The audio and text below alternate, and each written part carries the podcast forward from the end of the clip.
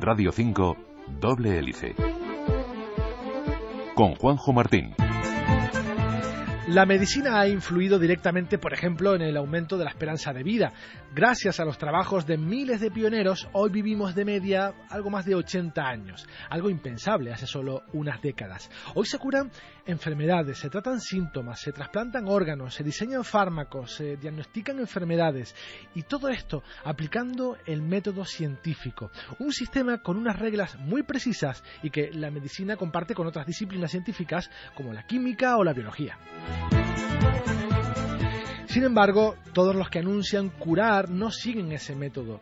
Si se dan un paseo por la calle hoy mismo, verán anuncios y reclamos que nos ofrecen curar nuestros males con imposición de manos, tratamiento de piedras preciosas, meditación, orientaciones astronómicas.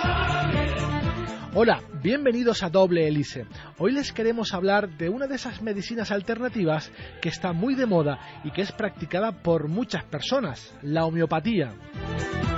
La homeopatía se imparte por profesionales médicos y no médicos, y son muchos los pacientes que aseguran que sus enfermedades mejoran cuando toman esas pastillas que, sin embargo, para otros son solo agua. Hoy les queremos hablar de la homeopatía y de sus fundamentos médicos y farmacológicos.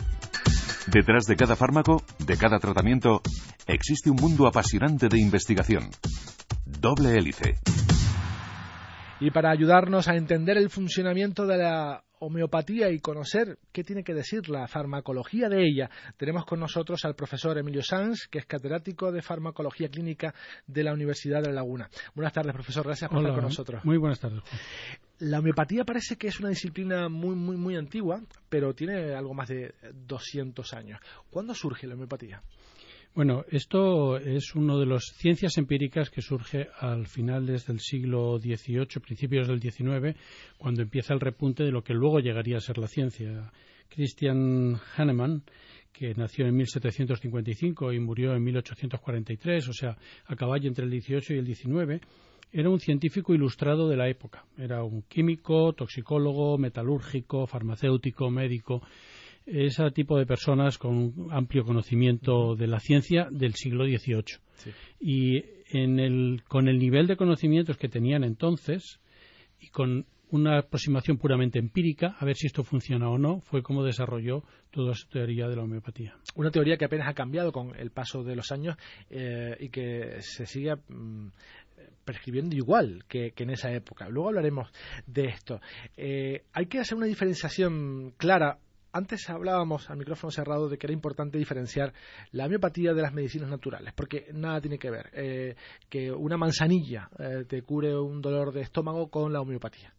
Bueno, es que realmente la mayor parte de la farmacología que hemos conocido hasta finales del siglo XX, en que empieza ya una farmacología más mm, eh, diseñada técnicamente y químicamente, eran remedios extraídos de plantas, también remedios de alguna forma empíricos. Sabía que esta planta producía estos, estos beneficios. El gran progreso de la farmacología en el siglo XX realmente ha sido identificar qué sustancias hay en la planta que pasan al alimento o al líquido o a lo que sea y que tienen efecto en el organismo.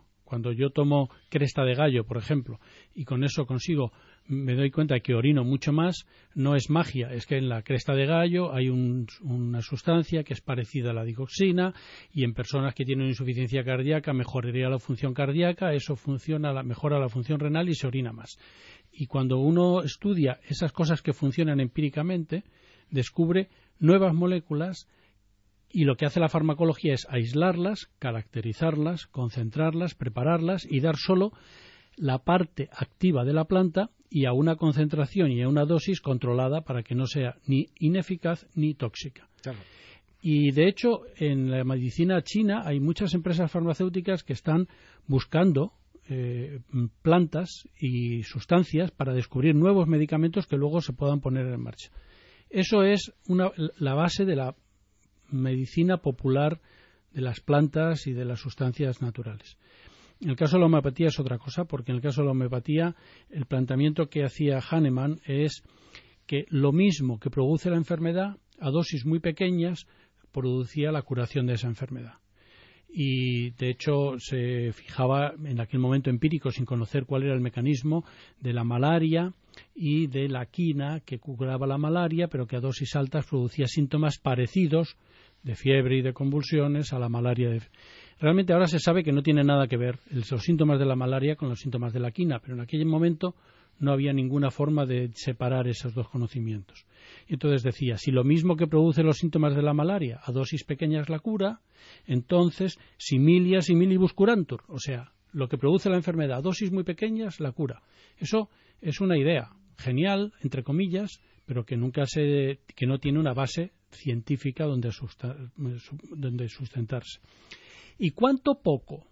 Pues entonces la otra base de la homeopatía es una utilización de agentes diluidos cada vez más. Yo tengo un litro de agua, le pongo un miligramo, un miligramo de la sustancia, lo disuelvo, de ahí saco un mililitro y lo vuelvo a diluir.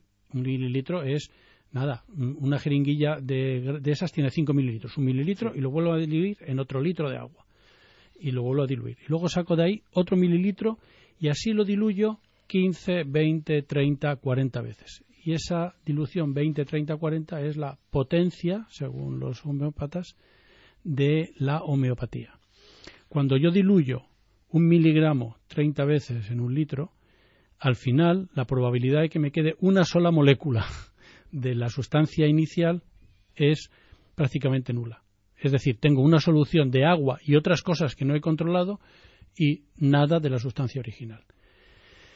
Y entonces recurren a la idea de que hay una memoria magnética en el agua, una fuerza ignota y desconocida que es la que produce la, curación. Pero esto evidentemente no tiene ningún respaldo científico. Y el tercer fundamento de la homeopatía, sin embargo, sí tiene mucho sentido. Dice, el hombre es una totalidad somática y psíquica y hay que entenderlo globalmente. Bueno, eso también, pero eso no es patrimonio de la homeopatía. Eso es patrimonio de la buena medicina. Cuando eso en medicina no se respeta, entonces tenemos mala medicina. Pero es propio de la buena medicina. ¿Tiene algún fundamento científico eso de que algo a pequeñas dosis pueda ayudarnos eh, más o, mejor, porque también he, oído en, Internet, he, leído algún artículo que hace un símil con las vacunas, cuando inoculan eh, un virus atenuado eh, para que crear resistencias ¿no? en nuestro organismo. ¿No tiene nada que ver o sí? No, no tiene nada que ver porque cuando yo doy una, un virus atenuado o, un anticuerpo para que se, un antígeno para que desarrollen anticuerpos, estoy produciendo un efecto que se puede cuantificar, que sé exactamente cuál es y que va dirigido a producir un efecto concreto. O sea, ¿cómo hago para que no tenga sarampión?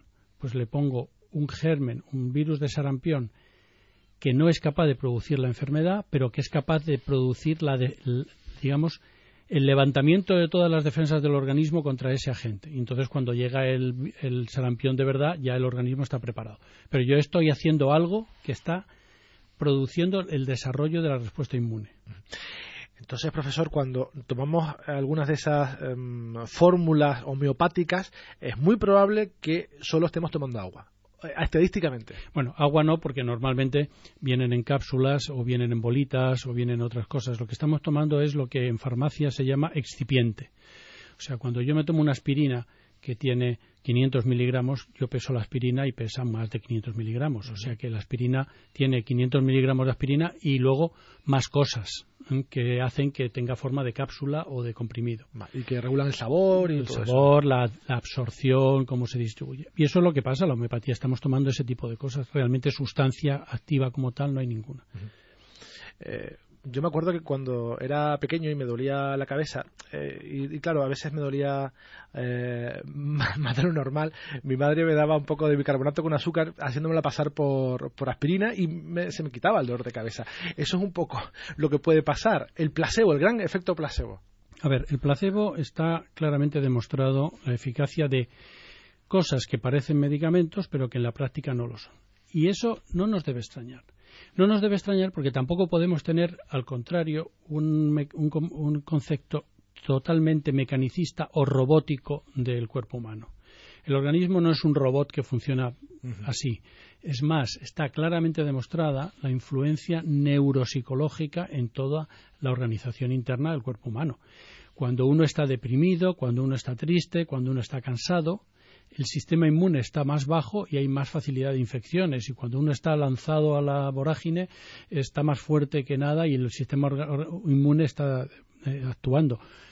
En un partido de fútbol te pueden dar un golpe tremendo en una pierna y no lo notas casi y sigues porque estás globalmente estimulado y luego mm, dos horas después te duchas y tienes una herida allí tremenda. O sea que el organismo es capaz de autorregularse y de autocurarse. Y de hecho, Parece que ahora somos capaces de curar muchas enfermedades, pero no, las enfermedades se curan porque el organismo está preparado para curarse y a veces nosotros le ayudamos con las medicinas y otras veces no. ¿Por qué digo esto? Porque muchas veces cuando yo tomo algo que creo que me va a hacer efecto, me hace efecto. Y eso se ha comprobado, por ejemplo, con los antidepresivos.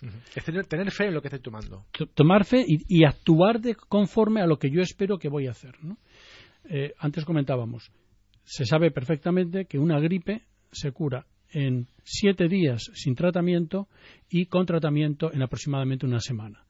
Claro, al cabo de una semana la gripe se ha curado y los que han tomado algo es porque han tomado algo y los que no han tomado nada, pues a pesar de haber no tomado nada. Y esto ocurre y hace que en los ensayos clínicos a veces, cuando no hay un medicamento de control, haya que comparar el medicamento que quiero probar si es eficaz contra un placebo que no es nada porque si lo que voy a comparar tiene efecto, pero el efecto es el mismo que nada, entonces estoy diciendo que estoy dando nada. Y esto es lo que pasa con la homeopatía. Eso explicaría la, multitud de testimonios de gente muy consciente, eh, muy preparada y que reconoce sinceramente que la homeopatía le funciona. Claro, claro. Porque yo, yo insisto, la gente que utiliza homeopatía no es que sea subnormal profunda o que no se entere. Lo que ocurre realmente es que les falta una información adecuada y tienen una gran confianza en su médico y en su tratamiento. Eh, el ejemplo más claro es, me acuerdo hace unos años, una farmacéutica científica que decía yo a mi hijo tenía infecciones de repetición, infecciones de repetición, le dábamos antibióticos hasta que un día me harté, empecé a darle homeopatía y no volví a tener ninguna infección. Dices, claro, es verdad. ¿Por qué? Porque una infección de repetición en un niño no hay que tratarla con antibióticos porque estás inhibiendo el sistema inmune y el niño lo único que va a hacer es cada vez tener más resistencias a esos antibióticos. Y al revés, cuando le dejó de dar antibióticos y le dio homeopatía, el niño empezó a desarrollar su sistema inmune y consiguió él solo curarse y no volver a tener repetición. De eso hay varios estudios que demuestran cómo la mala utilización de fármacos hace que las enfermedades muchas veces se prolonguen en el tiempo. Y aquí a veces tenemos que comparar la peor medicina, la medicina que utiliza fármacos mal, mal, prescritos o no adecuados o, no, bien no bien adecuados a la enfermedad, con el mejor placebo. Tú vas al homeópata y te dice, primero, no hay gripe porque su gripe es diferente a la de todo el mundo. Dice, hombre, este, este me comprende. Este, qué bien. Y además te voy a dar esto que es mágico. Hombre, hemos perdido la magia en la farmacología. Y además me cobra y me atiende muy tarde que eso en el seguro. Entonces, eso es algo en la que yo tengo confianza. Tengo confianza y pongo mucho de mi parte. Voy al médico del seguro, me hace esperar tres cuartos de hora, me atiende en cinco minutos porque tiene cuarenta y me pone un antibiótico por si. El antibiótico no me cura la gripe porque no la cura y además me produce un dolor de estómago porque no sé qué. Bueno, pero es que estamos comparando dos formas erróneas de hacer la medicina. El precio del medicamento, eh, ese, fármaco ese, esa sustancia homeópata, eh, también influye porque suelen ser caros y cuando tú adquieres algo que es caro es prestigioso y, ayuda ¿no? a, que te lo creas más. Eh, bueno, eso, eso podría encajar, el hecho de que nos pudiéramos sugestionar con todo este tipo de cosas cuando somos nosotros los que ingerimos esos medicamentos y somos nosotros los enfermos. Pero cuando damos homeopatía a niños, por ejemplo, como decía el profesor, e incluso a animales, y nos dicen que se curan también. Porque los niños, los animales y los seres humanos se curan fundamentalmente por la reacción del organismo, el sistema inmune y su propia homeostasis hacia la enfermedad. A menos que sea una enfermedad muy grave, en cuyo caso no lo cura la homeopatía tampoco, ni nada. O sea, si hay una sepsis, o pones un antibiótico como tal dirigido al germen, o se muere la paciente. Pero parece que solamente la única forma de curar es con fármacos. Y yo, catedrático de farmacología, les digo que la mayor parte de las cosas se curan a pesar de los fármacos, aunque muchas veces bien dados son muy adecuados. Entonces, Cuando hacemos ensayos clínicos para comparar si un fármaco es eficaz o no, hay una cosa que se hace muy habitualmente, que es un ensayo doble ciego. Es decir, que ni el médico ni el paciente saben si están recibiendo el fármaco o el control, que a veces es placebo. ¿Por qué? Porque si yo sé que estoy dando algo que es eficaz o posiblemente eficaz, tenderé a ver fundamentalmente los aspectos positivos y no los negativos. Eso es tan conocido que en los ensayos clínicos de medicamentos se hacen doble ciego para evitar ese sesgo. De hecho, todo nos pasa, ¿no? Uno juega al fútbol y mete tres goles en un partido y dice, no, soy un, goleador estupendo. Y no te das cuenta los otros 23 veces que has tirado a puerta y no has metido el gol. Entonces, ese sesgo es muy claro y es uno de los riesgos de la. Y, eso es lo que ocurre a veces con los niños o con los animales, que si yo veo que se va a curar, si no se cura, no me acuerdo que lo ha dado homeopatía, no, no lo computo como fallo. Y si se cura, desde luego, eso es un gol. Esto también pasa, o, lo hemos visto también en otros estudios que intentan relacionar la fase de la luna con los partos, un poco de selección de, conceptos. Eh, si le parece, vamos a abrir nuestro particular paréntesis eh, de esta entrevista para dar paso a nuestro habitual reportaje donde abordamos un trozo de la historia de la medicina. Hoy te contaremos la vida de uno de los padres de la anatomía, Leonardo da Vinci.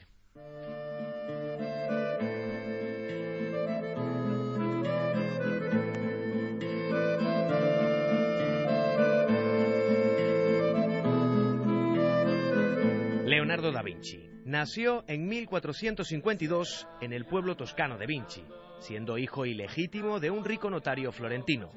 Se crió en Florencia y aprendió en el taller de Verrocchio. Con 20 años ya es maestro independiente, interesándose mucho por descubrir nuevas técnicas para trabajar al óleo.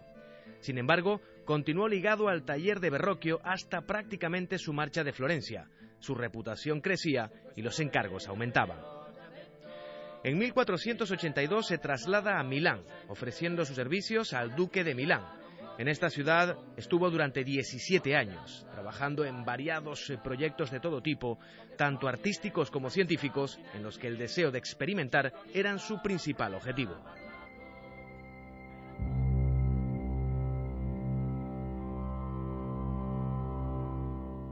Tras la invasión de Milán por las tropas francesas, regresa a Florencia para trabajar como ingeniero militar. Por estos años realizó múltiples disecciones, mejorando y perfeccionando su conocimiento de la anatomía. Entre 1513 y 1516 está en Roma, pero consciente de que no puede competir con Miguel Ángel, acepta la invitación de Francisco I de Francia y se traslada allí, falleciendo en el castillo de Cloux, cerca de Amboise, en 1519. Leonardo da Vinci destacó por encima de sus contemporáneos como científico. Sus teorías, en este sentido, de igual modo que sus innovaciones artísticas, se basan en una precisa observación y documentación. Comprendió, mejor que nadie en su siglo y aún en el siguiente, la importancia de la observación científica rigurosa. Desgraciadamente, del mismo modo que frecuentemente podía fracasar a la hora de rematar un proyecto artístico, nunca concluyó sus planificados tratados sobre una diversidad de materias científicas, cuyas teorías nos han llegado a través de anotaciones manuscritas. Los descubrimientos de Leonardo no se difundieron en su época debido a que suponían un avance tan grande que los hacía indescifrables, hasta tal punto que de haberse publicado hubieran revolucionado la ciencia del siglo XVI. De hecho, Leonardo anticipa muchos descubrimientos de los tiempos modernos.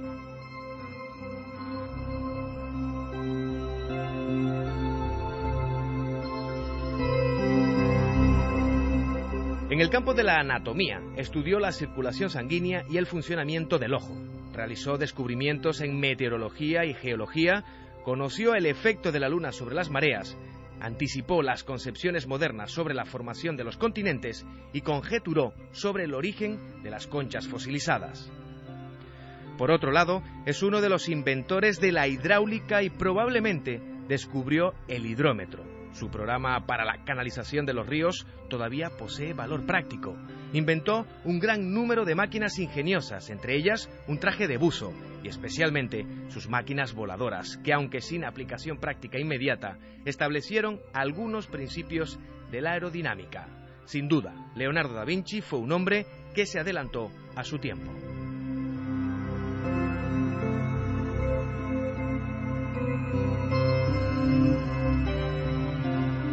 En Radio 5 y Radio Exterior de España, doble hélice. Seguimos hablando con el profesor Emilio Sanz, catedrático de farmacología clínica de la Universidad de La Laguna. Estamos hablando sobre la homeopatía. Hemos hecho un repaso en, esta primera, en estos primeros 15 minutos de qué es, cómo surgió. Eh, hemos hablado del placebo, de la importancia de estar sugestionado. Y ahora mm, tenemos que hablar de ciencia, profesor, porque em, esta homeopatía, si, es practicada por eh, profesionales de la medicina, por muchos médicos que son homeópatas, eh, debe tener algún respaldo científico detrás. No sé, quisiera pensar. ¿Es así? ¿Hay estudios científicos que avalan la efectividad de la, homeopatía? Bueno, realmente hay mm, una gran cantidad de estudios científicos de tipo de ensayo clínico eh, en la que hay varios, se comparan para diferentes enfermedades, para diferentes remedios homeopáticos, mm, el efecto, la eficacia de uno sobre otro. Cuando se hace un metaanálisis de todos juntos, o sea, no hay ninguna evidencia de que uno concreto sea mejor que el placebo o que nada en el tratamiento de una enfermedad concreta. Cuando se hacen todos juntos y se mezclan toda la homeopatía de todas las enfermedades, hay un par de metaanálisis publicados en Lancet en el que dicen que hay un efecto pequeño, insuficiente para comprobar que realmente es eficaz en ninguna condición, pero que tiene algún efecto. Es un metaanálisis del 97. Hay otro artículo del European Journal of Clinical Pharmacology del 2000 de que dice que la, la evidencia es tan baja porque la metodología es muy pobre y los estudios que tienen mejor metodología son los que dan resultados negativos. Eh, luego hay otros estudios en British Medical Journal, también el British Journal of Clinical Pharmacology, en el que se ven cómo hay problemas a la hora de hacer inclusión y exclusión y en general lo que el resumen de la eficacia de la homeopatía es que el efecto es similar al del placebo o muy poco superior al del placebo, globalmente considerada, pero no para ningún remedio específico, o sea, no para la equinacia, para la gripe o de esto para esta otra cosa. Así que realmente no tenemos ninguna, ninguna muestra de que la homeopatía sea realmente eficaz. Y en este sentido, quizá el dato que me parece más relevante es el del el profesor Ernst, que es un alemán que se dedicó toda la vida a la homeopatía. Es un académico, un investigador alemán. De hecho, le ganó una cátedra, la única cátedra que hay sobre homeopatía en una universidad europea de prestigio, en Exeter, y le nombraron catedrático de homeopatía, medicina complementaria en esa universidad. Le dedicó muchos años a estudiar los efectos de la homeopatía y al cabo de unos años anunció su retirada diciendo la homeopatía es bastante inútil. Me habría gustado que las pruebas dijeran lo contrario, porque me formé como homeópata. Habría sido bueno ganar un premio Nobel mostrando un efecto, pero las pruebas están claramente en contra. Es alguien con una gran honestidad intelectual, que empezó un camino que le parecía realmente positivo, brillante y con futuro, y que después de dedicarle muchos años a estudiar con rigor científico las pruebas, dijo, no, mire, yo dejo mi cátedra porque creo que esto que está aquí mm, realmente no es más que un efecto eh, de, tipo asociación estadística y no claramente de relación de eficacia. Bastante, bastante honesto, sin duda. Eh, profesor, algunos de, nuestros oyentes puede estar pensando, bueno, eh, si no le hace daño a nadie, porque es verdad que no es perjudicial eh, para, el organismo, para nuestro cuerpo, tomar esas cápsulas. Y hay personas que se curan, sea por el motivo que sea, ¿por qué no dejar que la gente tome homeopatía? Bueno, esto es el planteamiento que tiene la Unión Europea y el Gobierno. O sea, mm, en el fondo es si no hace daño, si no es nada y no hace daño, y a alguien le sienta bien que lo tome. Pero en el fondo es una forma de engañar a la población. O sea, es hacer creer que hay un remedio homeopático que produce un beneficio que en realidad no hay, no hay ninguna demostración de que lo produzca. Las regulaciones de los países europeos eh, de América y de Japón, que son los tres grandes productores de medicina en el mundo, eh, son muy estrictos a la hora de poder autorizar un medicamento. Tiene que demostrar que es eficaz, porque si no, se puede, se puede pensar que se está engañando a la gente diciéndole que hay algo que funciona y que en realidad no funciona. Dice, oiga, pues a mí me va muy bien y yo desde que tomo la homeopatía no he tenido más gripes. Bueno, pues si usted quiere seguir gastándose el dinero en un remedio que no ha demostrado su eficacia y que a usted le va bien y que no tiene efectos secundarios, pues puede hacerlo perfectamente. Pero el problema es que puede se crea en la sociedad el concepto de que esto es eficaz cuando en la realidad no lo es y la regulación de los remedios homeopáticos y de los medicamentos es completamente diferente. En uno simplemente basta con que no sea tóxico, con que no haya rastros de metales pesados o de tóxicos en el, compuesto, y en el otro se exige que demuestre que es eficaz. Y entonces lo que estamos haciendo es, mm, digamos, dar un viso de legalidad a una engañina. O sea, oiga, que esto cura esta enfermedad. No, usted no puede decir que cura esa enfermedad porque no ha demostrado que cure esa enfermedad. Y entonces, pues está de alguna forma usted engañando a la población. Esas fórmulas homeopáticas que recetan en alguna ocasión eh, médicos, licenciados en medicina, ¿son medicamentos? Es un problema muy importante porque en toda la Unión Europea no han tenido el legislador la fortaleza suficiente para mm, tomar una decisión firme al respecto. Yo creo que el nombre adecuado es remedios homeopáticos. Bueno, igual que hay otras cosas que pueden servir. Hay gente que se pone un lazo rojo para que no le den el mal de ojo y otros se ponen una banda de no sé qué para que el músculo no rezan. Otros rezan y otros hacen otras cosas.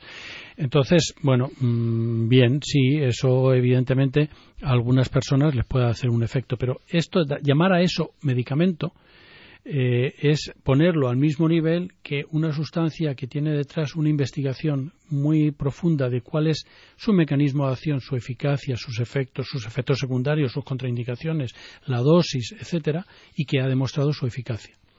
Otra cosa es que el negocio que hay detrás de la homeopatía sea del calibre del negocio que hay detrás de la farmacología, de la farmacología eh, habitual y el lobby de la empresa farmacéutica, de la empresa que produce medicamentos homeopáticos es brutal.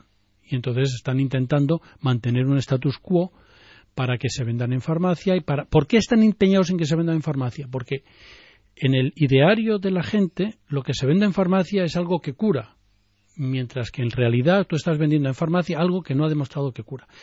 A ver, yo la ministra de Sanidad anterior llevaba una pulserita electromagnética que curaba el reuma. Bueno, claro, o sea, cuando resulta que el principal responsable de sanidad del país lleva algo que no ha demostrado su eficacia y lo lleva porque cree que eso mejora, en manos de quién estamos, ¿no? Pues eso es verdad, hay mucha gente que tiene buena fe, que se cree lo que le dicen y que no cuenta con los medios científicos para comprobar que es una engañifa.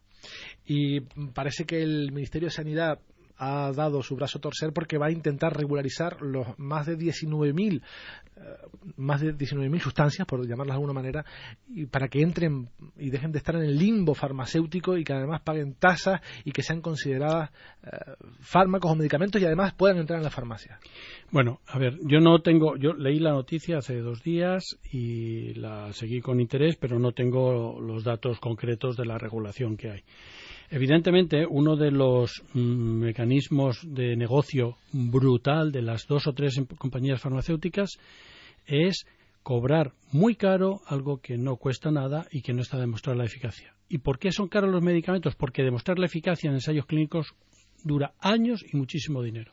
Ahora el Ministerio, en el fondo, es una, me da la impresión de que es un mecanismo recaudatorio y dice, usted cada vez que quiera poner una sustancia para una indicación tiene que demostrar esto y pagar las tasas que pagan los demás para que nosotros le reconozcamos su eficacia.